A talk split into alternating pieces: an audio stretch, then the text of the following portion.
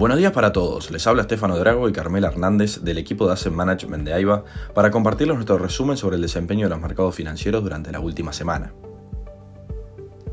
Los mercados financieros globales cierran otra semana más con resultados negativos, impactados fuertemente luego que la Fed anunciara otra suba de tasas de interés en 75 puntos básicos para frenar el gran problema inflacionario que azota a Estados Unidos. Esto llevó a las acciones estadounidenses a desplomarse nuevamente. Desde mediados de agosto, el Nasdaq ha caído más de un 17% y el SP 500 junto al Dow Jones han bajado alrededor de un 14%.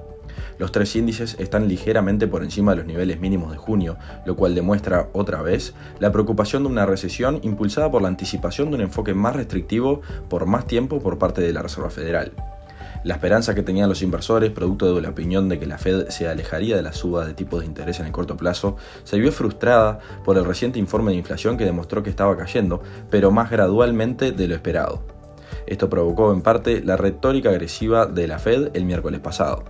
Luego de la reunión que comenzó el pasado martes, la Fed elevó por tercera vez consecutiva las tasas de interés en 75 puntos básicos, a un rango de entre 3% y 3,25, un nivel visto por última vez a principios del 2008. El mensaje que dio Powell en la conferencia de prensa fue similar al de Jackson Hole.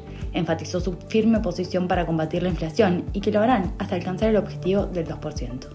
Asimismo, los funcionarios de la Fed proyectan el Fed Fund Rates en 4.4% para el final de 2022 y 4,6% a fines de 2023. Esto supone un aumento con respecto a las previsiones de junio, 3,4 y 3,8 respectivamente.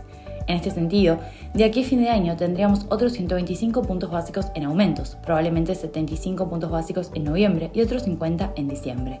Además, la Fed señaló que no prevé recorte de tasas hasta 2024. Si bien la decisión de la Fed fue el evento de la semana, también hemos tenido otros hechos económicos que tuvieron impacto en los mercados.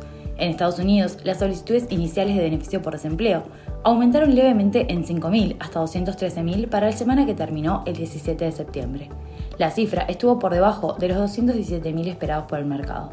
En otro orden, los datos de permisos de construcción y ventas de viviendas de segunda mano confirmaron la desaceleración del mercado inmobiliario, pero no tanto como lo esperaba por el mercado. La semana cerró con los registros de PMI manufacturero y de servicios, que fueron mejor a lo esperado, ubicándose en 51,8 y 49,2 puntos respectivamente. Por el lado de Europa, la inflación no cede y la confianza de los consumidores continúa deteriorándose.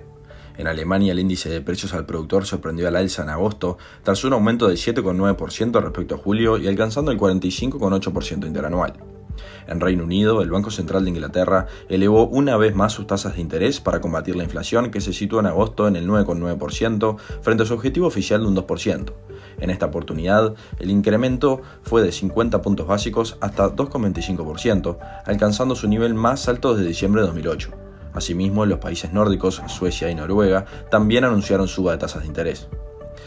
Por parte de Asia, los índices vuelven a sufrir fuertes caídas. Los mercados bursátiles de Japón cerraron la semana en sus niveles más bajos en más de dos meses.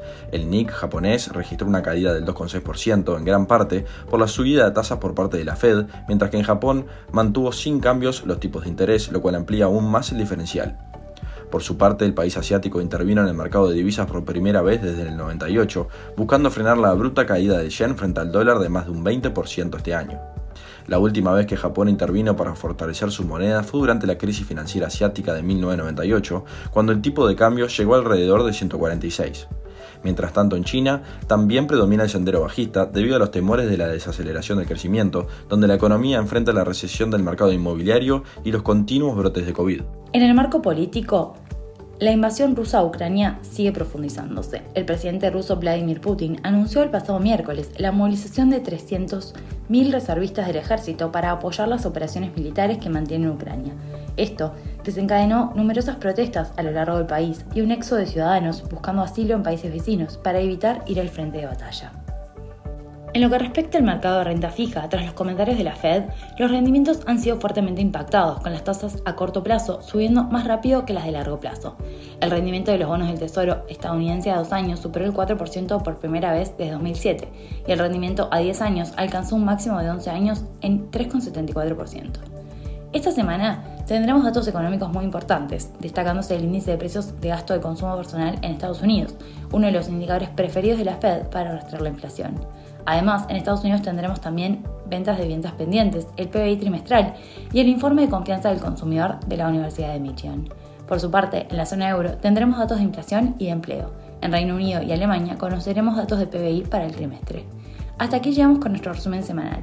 Cualquier consulta o comentario los invitamos a que nos contacten a nuestra casilla de Investment Support. Muchas gracias a todos.